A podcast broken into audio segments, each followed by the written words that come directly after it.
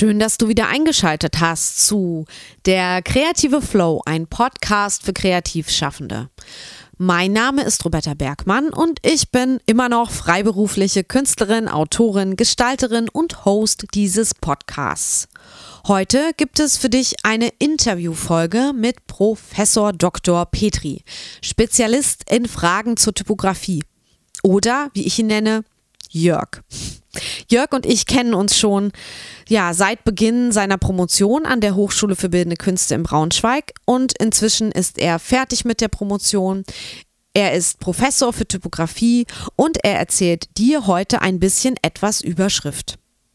Ich hoffe, du denkst jetzt nicht, Schrift? Echt jetzt? Wie langweilig. Nein, ich verspreche dir, es wird keinesfalls langweilig, sondern recht praktisch, denn immerhin sind wir alle von Schrift umgeben und nutzen Schrift jeden Tag. Warum verwenden wir welche Schriften oder auch nicht? Kann man Schriften falsch benutzen? All das klären wir jetzt. Viel Spaß! Findest du das?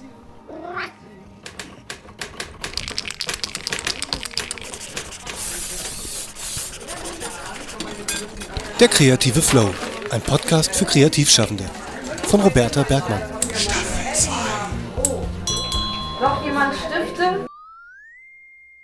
Jörg Petri hat vor seinem Medieninformatikstudium in Berlin eine Lehre zum Schriftsetzer gemacht.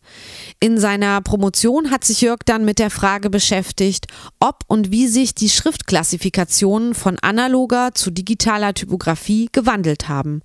Denn ganz ehrlich, durch den Computer kam es quasi in den letzten, na sagen wir, 25 Jahren zu einer Schriftrevolution. Aber darüber werden wir gar nicht heute reden, sondern es wird hoffentlich etwas angewandter, sodass du etwas über deinen Schriftkonsum und deine Beziehung zur Schrift mitnehmen kannst. Denn jeder Kreativschaffende sollte sich auch mit der Verwendung von Schriften auseinandersetzen. Und wenn es nur die Wahl einer Schrift für die Webseite, für die eigene oder für die Visitenkarte ist, da fängt es ja schon an. Okay, ich wünsche dir jetzt viel Spaß bei das, das, das, das, Interview. Herzlich willkommen, Professor Jörg Petri, in meinem Podcast. Hallo. Möchtest du dich mal vorstellen? Muss ich Sie siezen? Darf ich Sie duzen? Na, Jörg ist schon in Ordnung. äh, ja, ich heiße Jörg Petri, bin Professor für Medienproduktion und lehre hauptsächlich Dinge, die mit Schrift zu tun haben, in einem englischsprachigen Informations- Kommunikationsdesign-Studiengang. Also Grundlagen Typografie und mache eben unterschiedliche Projekte, immer, sag mal, mediale Produkte, wo Schrift, in denen Schrift die Hauptrolle spielt. Also die Filmvorspanne, Buchgestaltung waren so die letzten, äh, die in den letzten zwei Jahren stattgefunden haben. Hast du gesagt, wo du das machst? Nee, soll ich auch vielleicht sagen, genau. Ich bin an der Hochschule Rhein-Waal in Kamp-Lindfort. Die ist jetzt aus dem Rest des Deutschlands, von Deutschland, also sehr weit weg von fast dem ganzen Rest, weil es ist fast in, in Holland am Rande des Ruhrgebiets, also sehr weit im Westen. Und genau, Kamp-Lindfort ist mein Standort. Da bin ich am meisten. Und wo bist du hergekommen? Also, was hast du davor gemacht? Wie ist es dazu gekommen, dass du ja, Professor ja. und jetzt ja sogar Doktor äh, bist. Ja, das ist tatsächlich lang, aber ich versuche das vielleicht kompakt. Genau, mach's kurz.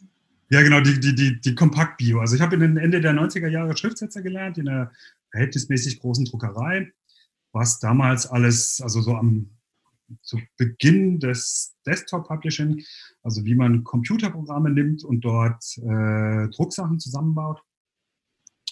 Habe mich dann Ende der 90er entschieden, doch noch ein Studium aufzunehmen, habe dann Medieninformatik in Berlin studiert, wo ich dann auch hingezogen bin. Äh, also ich komme eigentlich aus Süddeutschland, aus Sinsheim, wo jetzt Hoffenheim spielt, was das Einzige, was jetzt jeder Bundesliga-Affine kennt. Oh, ich habe total viele Fußballfans unter meinem Podcast-Hörern. hm? Ja, also ich bin da nicht so, aber die sind, die sind weiß-blau. Okay, alles klar. Äh, und ähm, habe dann sehr lange in Berlin gewohnt, habe da als äh, freiberuflich als Typograf und Designer gearbeitet und habe dann ähm, ungefähr 2004 gedacht, ich könnte mich ja noch über das Studium raus mit Schrift beschäftigen und habe an der Kunsthochschule in Braunschweig eine Promotion begonnen oder wollte eine Promotion beginnen. Das hat dann sehr lange gedauert, die ich dann jetzt nach 15 Jahren auch tatsächlich dann mal abgeschlossen habe. Äh, zwischendurch bin ich ähm, mal, unterbrochen worden dadurch, dass ich als äh, Professor berufen wurde an die Hochschule Rhein-Waal, wo wir eben einen, dann sehr beschäftigt waren, einen englischsprachigen Designstudiengang in Deutschland aufzubauen. Und der jetzt aber läuft und auch alles sehr ganz gut ist da eigentlich. Kann denn jeder einfach so Schrift setzen, ohne Vorkenntnisse? Ja, also äh, sag mal, selbstverständlich. Aber das ist ein bisschen so eine Frage, wie kann jeder laufen? Kochen. Oder Fahrrad. Ja, kochen, ja, kochen ist vielleicht, kochen ist vielleicht ganz gut. Also ja. äh, ne, in jeder Wohnung finden sich die Werkzeuge und im Prinzip steht es jedem frei, da was zu tun. Man kann auch halb Sachen halb fertig kaufen und die werden dann schon irgendwie vernünftig. Das wäre jetzt so fürs Kochen und das ist im Prinzip mit Typografie genau das gleiche. Also praktisch jeder hat einen Computer, mindestens ein Mobiltelefon und mit allen digitalen Endgeräten sind einem heute schon die Werkzeuge gegeben, womit man, dass man erstmal Typografie machen kann.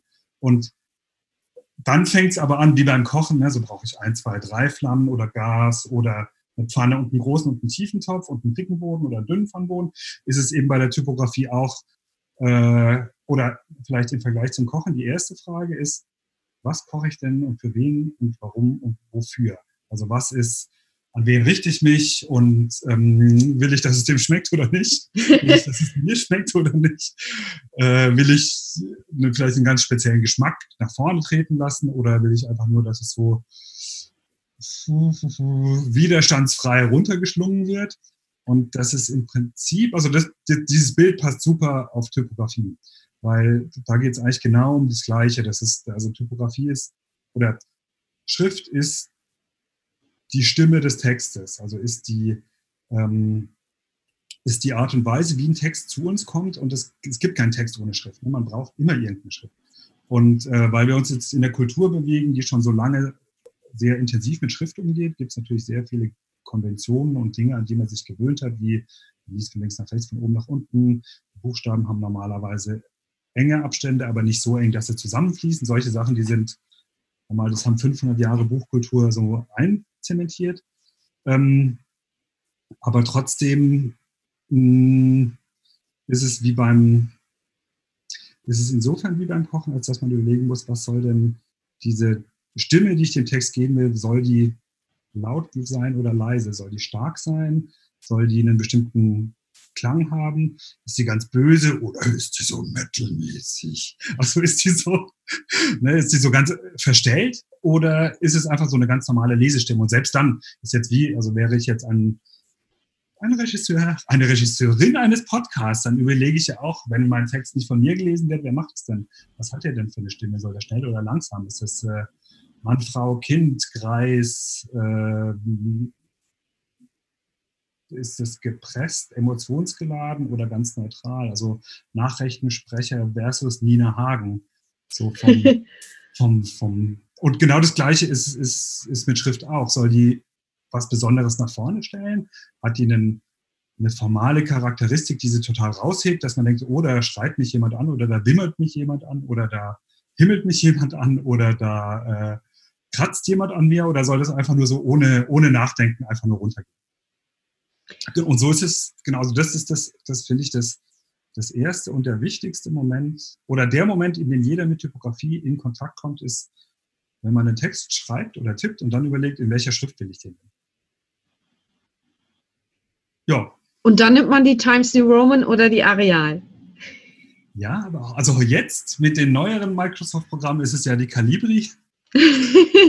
Consolas, also die, die äh, da sind jetzt ja vor nicht allzu langer Zeit neue gekommen. Mhm. Ähm, und als Typograf fragt man dann natürlich, warum. Und wie, also Beispiel aus der, aus der Corporate Design Welt wäre jetzt IKEA, die vor einer Weile ihre Hausschrift auf die Verdana umgestellt haben. Das heißt, jeder kann jetzt heute in Word was machen, das genauso aussieht wie eine Anzeige von IKEA, weil man alle Werkzeuge hat, man hat die Verdana und ähm, man sucht sich vielleicht so einen Blauton aus und ähm, und fertig. Und ja. die Intention bei IKEA war wahrscheinlich, die wollten genau so aussehen, so dass es im Prinzip jeder machen kann und zu jedem passt. Und das ist mit der Badana, die jetzt wirklich keine formstarke Schrift ist, aber damit klappt es. Das kann jeder, die ist überall, die ist auf der ganzen Welt. Äh, die kennt jeder, die stößt keinem auf. Also wenn man sagen will, äh, ich bin so wie du, dann ist Verdana gar nicht schlecht, weil die eben sehr weit verbreitet ist. Ich würde mal, um es ein bisschen konkreter zu machen, fragen, was unterscheidet denn vielleicht gute Typografie von schlechter Typografie? Also, was sind da so ah. die Merkmale? Hm. Also, Im Moment muss ich da doch erstmal ausweichen, weil gut und schlecht ist natürlich, das sind schwierige Kriterien. Weil gut und schlecht steht ja immer in einem Zusammenhang, also das ist, eine, ist, eine, ist eine Bewertung. Und um was bewerten zu können, muss ich wissen, woran ich das messen möchte. Mhm. Äh, wenn es um Typografie geht, geht es ja erstmal um Vermittlung von Sprache. Das heißt, im Prinzip sagt mir der Text oder die Botschaft, was für sie angemessen ist. Ne, wenn ich jetzt vielleicht konkretere Beispiele, eine Werbeanzeige für eine Spenden, Spendenaufruf muss ganz anders aussehen als für eine Bank, wenn sie sich vielleicht an Jugendliche richtet und die andere an Geschäftsleute. Da geht es um eine Tonalität, um, um, um einen Ton. Und ähm, zum einen ist gute Typografie natürlich genau dann, wenn das, was über die Formen gesagt wird, in einem guten oder in einem sinnvollen Verhältnis dazu steht, was über den Text gesagt wird. Das muss auch nicht immer gleich sein. Also man muss nicht quasi ähm, ein schönes Zitat von einem berühmten Designer, Massimo Viglielli, der sagt, ähm, wenn ich Hund schreibe, muss die Schrift nicht bellen. Also Hund kann man auch ganz gut in der Times zum Beispiel lesen, aber manchmal ist es sinnvoll, wenn die Schrift bellt, auch wenn da vielleicht nicht Hund steht.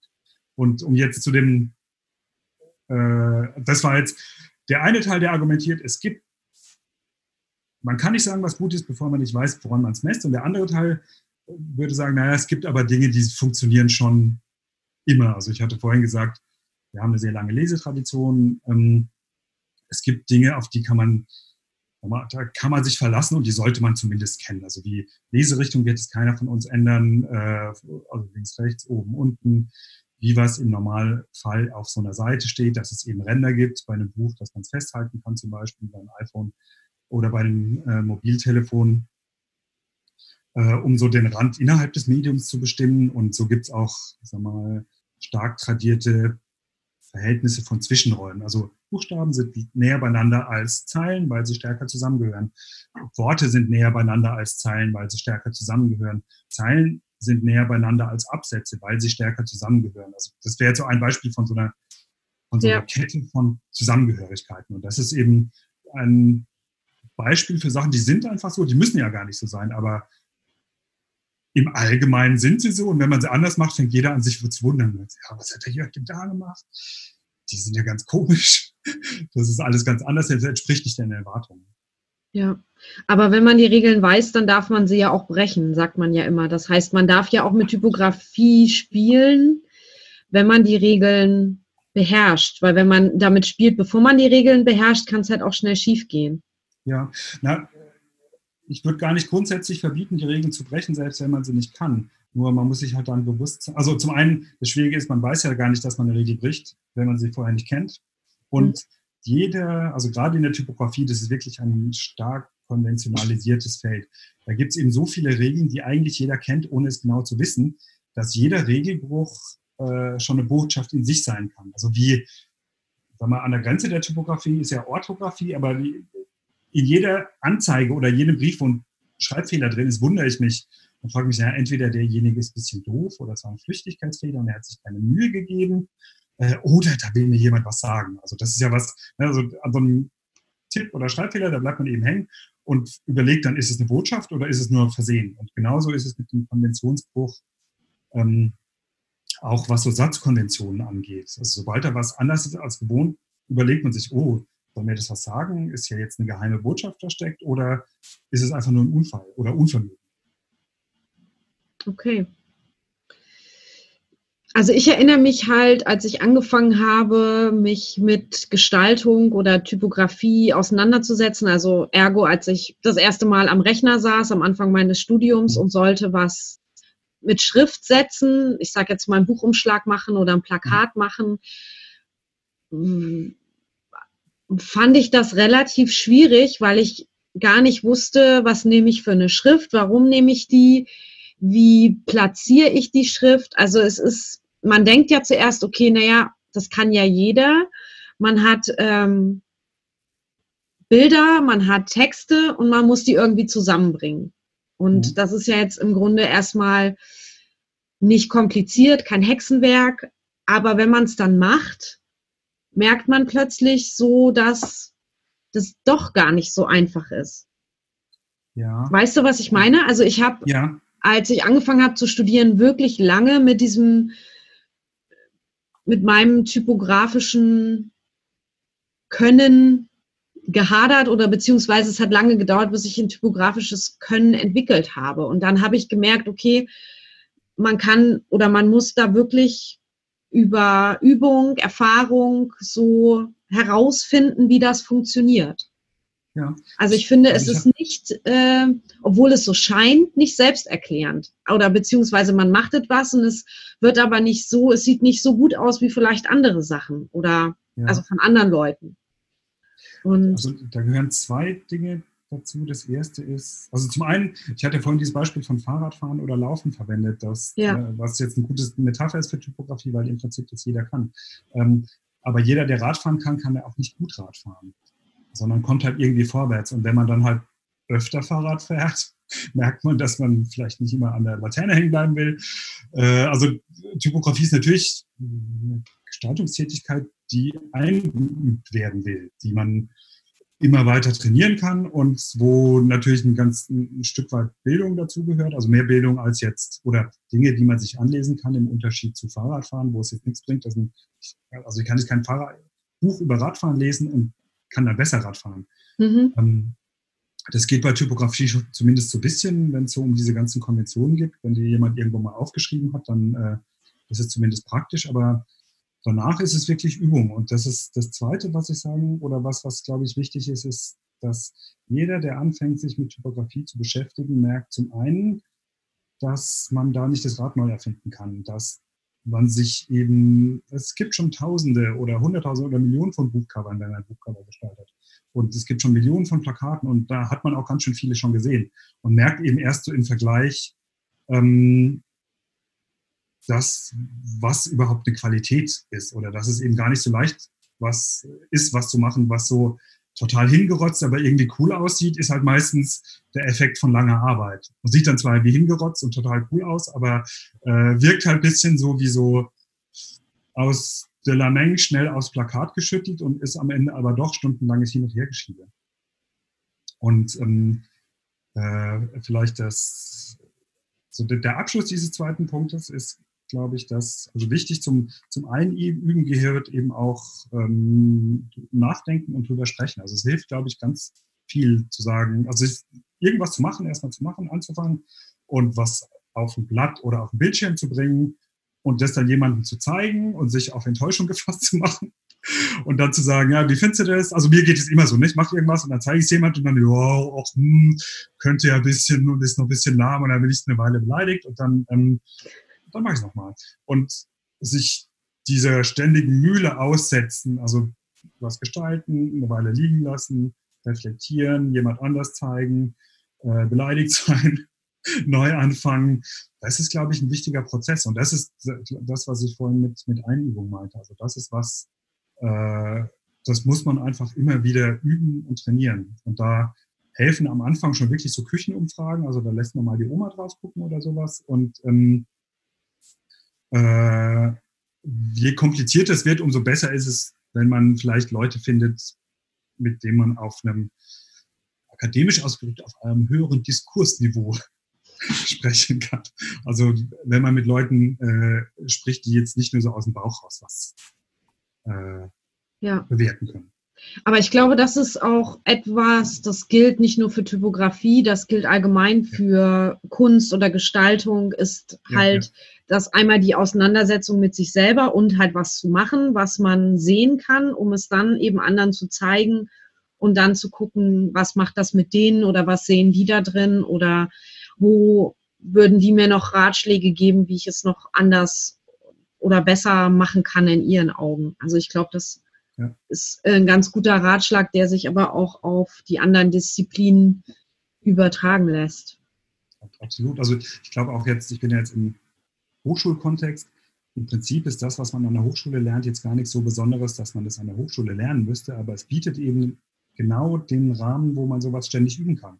Ja. Man muss es nicht an der Hochschule machen, man kann es auch irgendwo anders machen. Aber an der Hochschule ist halt sehr praktisch, weil sehr viele Leute immer die gleichen Sachen machen müssen und dann auch immer, immer drüber reden. Aber ähm, sag mal, dieses, dieses immer sich weiter drehende Rad von Machen, Sprechen, Nachdenken, neu machen und immer wieder von vorne, das kann überall stattfinden. Aber es ist natürlich jetzt in den formalen Ausbildungen ist, ist ein Rahmen da, wo das ganz praktisch so funktioniert. Aber das heißt ja nicht, dass man das nicht sich für sich selbst erstmal oder in seinem Umfeld so übt. Ja. Wenn jetzt jemand so gar keine Ahnung hat von Typografie, vielleicht sogar das Wort noch nie gehört hat oder das für den irgendwie akademisch klingt. Ähm, ich würde gerne mal so ein bisschen einfach nur so einen Rundumschlag geben, was Typografie eigentlich bedeutet oder woraus sie besteht. Das kann jetzt keinen Anspruch auf Vollständigkeit mhm. haben, aber ich habe halt so vorab überlegt, okay, worüber könnten wir denn reden oder wie könnten wir das mal so als ähm, ja, Bildungsauftrag mit diesem ja. Podcast vielleicht auch nochmal den Leuten ein bisschen näher bringen, die damit so gar nichts zu tun haben. Also was, was so ein Stichwort wäre für mich, ist auf jeden Fall diese ähm, Klassifikation von Schriften. Vielleicht kannst ja. du das mal so kurz umreißen. Und dann, was ich halt auch total wichtig finde, ist, dass man auch in der Typografie unterscheidet zwischen zum Beispiel Headline-Schriften und Fließtextschriften, mhm. weil ich glaube, dass machen eben auch Anfänger oder Laien auch mal gern falsch oder wissen auch gar nicht die Unterscheidung. Mhm. Und ähm, dann gibt's ja auch noch dieses Feld, womit wir jetzt auch alle zu tun haben, und das sind halt die Webfonts oder die Schriften ja. im Internet und wie man, wie ja, wie Schrift im Internet lesbar ist, im Gegensatz zu Schrift, die gedruckt wird. Vielleicht, ich weiß, das ist jetzt sehr viel, aber wir können ja vielleicht ja. erstmal mit den Klassifikationen anfangen, also für alle, die davon noch nie was gehört haben. Ja. Also ich würde vielleicht als erstes sogar, ähm, also eine ganz, für mich ganz allgemeingültige Definition wäre, dass Typografie ist das Gestalten mit reproduzierbarer Schrift. Das heißt, ich habe Buchstaben, Elemente, die sind dazu da, immer gleich auszusehen. Ne? Jedes A sieht aus wie jedes andere A. Jedes kleine A wie jedes kleine, jedes große wie jedes große und so weiter. Also ich habe so eine Art Formen, Kasten. Früher waren es ja Setzkästen und heute ist es halt so ein Kasten-Computerprogramm-Ding. Äh, ich habe so ein System, was mir immer wieder die gleichen Buchstaben ausspuckt. Und das ist jetzt im Verhältnis zu vielen anderen Gestaltungsdisziplinen ein bisschen anders, weil Typografie eigentlich immer mit dem Gestalten von Vorgefundenem arbeitet. Also wenn er jetzt ganz klassisch wäre, so Zeitungs- oder Magazindesign, dann machen die Magazindesigner, die machen ganz wenig selbst. Die Schrift wird nicht geschaltet, die Fotos werden nicht selbst geschossen, der Text wird nicht selbst geschrieben. Aber es geht um dieses Zusammenführen von ganz vielen Inhalten auf einem Ding. Also ob das jetzt eine Website ist oder, ähm, oder eine Magazindoppelseite, ist eigentlich wurscht. Aber es geht darum, dass man äh, Dinge zusammenbringt, die gar nicht unbedingt aus der eigenen Feder kommen, die aber irgendwie zusammenfinden müssen und eine Nachricht formen. Und ja, also das wäre wär jetzt so meine, meine Definition, dass es um das Gestalten mit fertigen Formen geht, auf die man auch gar nicht unbedingt Einfluss hat. Also wie jetzt der Zeitungsredakteur, der darf jetzt seinen Text umschreiben, der Gestalter nicht unbedingt oder nur in sehr geringem Umfang hat man Einfluss auf die verschiedenen Elemente.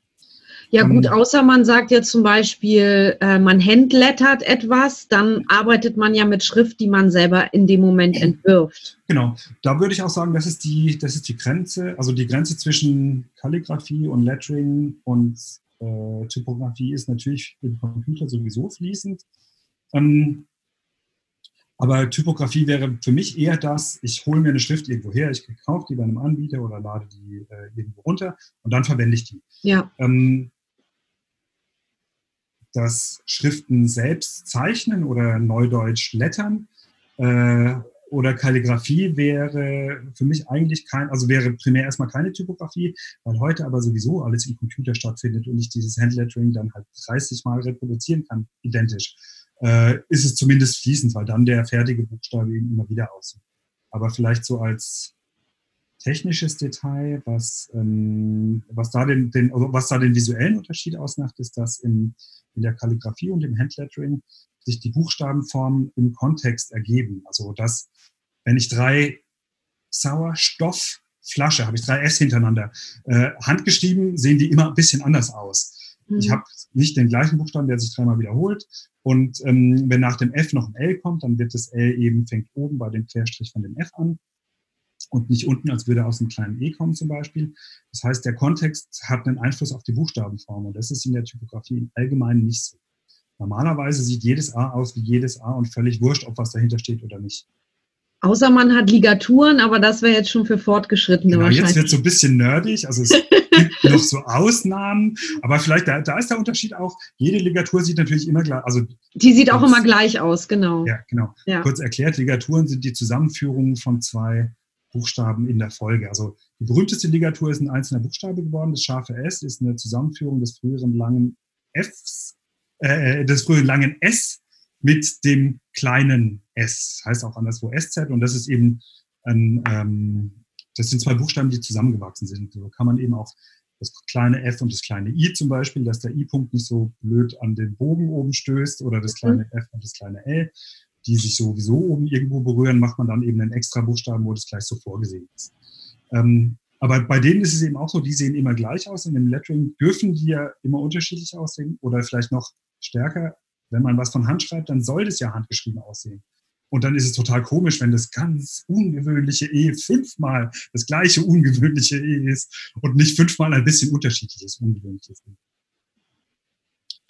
Ähm, du hast jetzt noch eine Klassifikation genau. gefragt. Ähm, das fällt mir jetzt sehr schwer kurz zu halten, aber. Ähm, oh nein, dann, dann versuch's trotzdem. Dann, ähm, das war jetzt auch das, das Thema meiner Doktorarbeit, wo ich verschiedene Systeme verglichen habe, wie Schriften überhaupt unterschieden werden. Und Mach's wirklich ganz einfach. Okay, ja, ganz, ich mach's ganz, ganz einfach. Also, wenn man jetzt in der Typografie zurückkriegt, schaut, ähm, Gutenberg hat versucht, Dinge zu drucken, die vorher geschrieben wurden. Das heißt, seine Schriften sahen aus wie handgeschriebene Schriften. Also wie eine ähm, Schrift, die damals, wenn Mönche Bibeln abgeschrieben haben, dann haben die genauso ausgesehen. Ähm, und mit dem, der für damalige Verhältnisse explosionsartigen Verbreitung des Drucks haben sich auch ganz viele andere Schriften gebildet. Also wenn man in Klischees sprechen will, die eleganten Franzosen und Italiener, die wollten nicht so fette, blockige Buchstaben wie die Deutschen, sondern haben ähm, sich stärker ihrer Tradition angepasst und haben dann eben ganz schnell eigene Schriften gestaltet, die besser äh, zum Französischen oder Italienischen damals passen. Und ähm, das wären jetzt so die ersten Epochen der äh, Schriftklassifikation, die es eben historisch, fängt, beginnt man ungefähr in der französischen Renaissance. Schriften heißen da Bembo oder Baramon zum Beispiel. Dann äh, geht es weiter bis zum Klassizismus, das sind 350, 400 Jahre später. Schriften, die, die man heute im Logo von der L zum Beispiel sieht, klassizistische Schriften, die so ganz dicke und sehr dünne Striche haben und so ganz sehr aufgeräumt und statisch aussehen. Dazwischen gibt es noch Schriften, die man heute kennt, wie Times New Roman. Das sind so Übergangsschriften, die sich so dazwischen befinden. Jetzt sind wir so ungefähr im 19. Jahrhundert. Ähm, da beginnt dann mit zunehmender Außenwerbung und ähm, zunehmendem Lettering im, freien, im öffentlichen Raum und großem Platzmangel beginnen sich so exotische Schriften zu bilden, wo die Serifen stark betont werden oder ganz weggelassen werden. Also das, man vermutet, dass es aus der, ähm, aus der Außenwerbung kommt, wo man halt möglichst lange Worte auf möglichst viel Platz unterbringen will und die eben ganz stark zusammengequetscht wurden und dann die Serifen eigentlich nur noch im Weg waren. Aber wie gesagt, das ist eher eine Vermutung. Was aber überbleibt ist, es gibt Schriften, da sind gar keine Serifen, so kleine Verzierungen am Ende dran. Äh, und es gibt äh, welche mit. Das wären jetzt so die schnellen, groben Hauptklassen, die man auch bei allen Schriftherstellern findet. Es gibt Schriften mit Serifen, ohne Serifen. Und die Serifenschriften kann man auch so grob unterscheiden zwischen die früheren aus der Renaissance, wie die Paramount, und die späteren aus dem Klassizismus, wie die Bodoni oder die Reicht das so? Oder? Das reicht völlig. Und die äh, Serifenlosen, die heißen ja auch Grotesk-Schriften, ne? nur dass man es mal ja. gehört hat. Genau, also die haben noch mehrere Namen. Gothic heißen die auch manchmal. Äh, oder, oder Grotesk. Und die Serifenbetonten heißen auch Ägyptien. Mhm. Ähm, Wie die oder, Rockwell zum Beispiel. Genau, das wäre jetzt so die, die Klassiker. Ne? Also es gibt bei, bei all diesen Klassen gibt so die guten Vertreter, wo man sagt, das ist denn so die typischste von denen. Und die Rockwell wäre jetzt eine ganz typische, serifenbetonte. Kurze Pause. Bitte holen Sie sich ein Getränk. Gleich geht es weiter mit Teil 2 dieser Folge.